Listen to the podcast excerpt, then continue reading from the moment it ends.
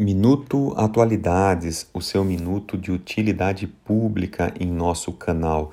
E o tema de hoje é sobre união estável. E aí, pessoal, após quanto tempo morando juntos os companheiros terão direito aos bens ou à pensão por morte uns dos outros?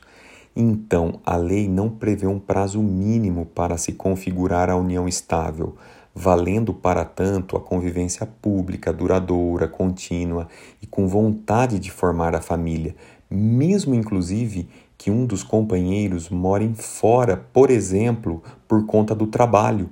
O que valerá é a vontade de formar família. Muito interessante, não é mesmo? Obrigado e até o próximo Minuto Atualidades.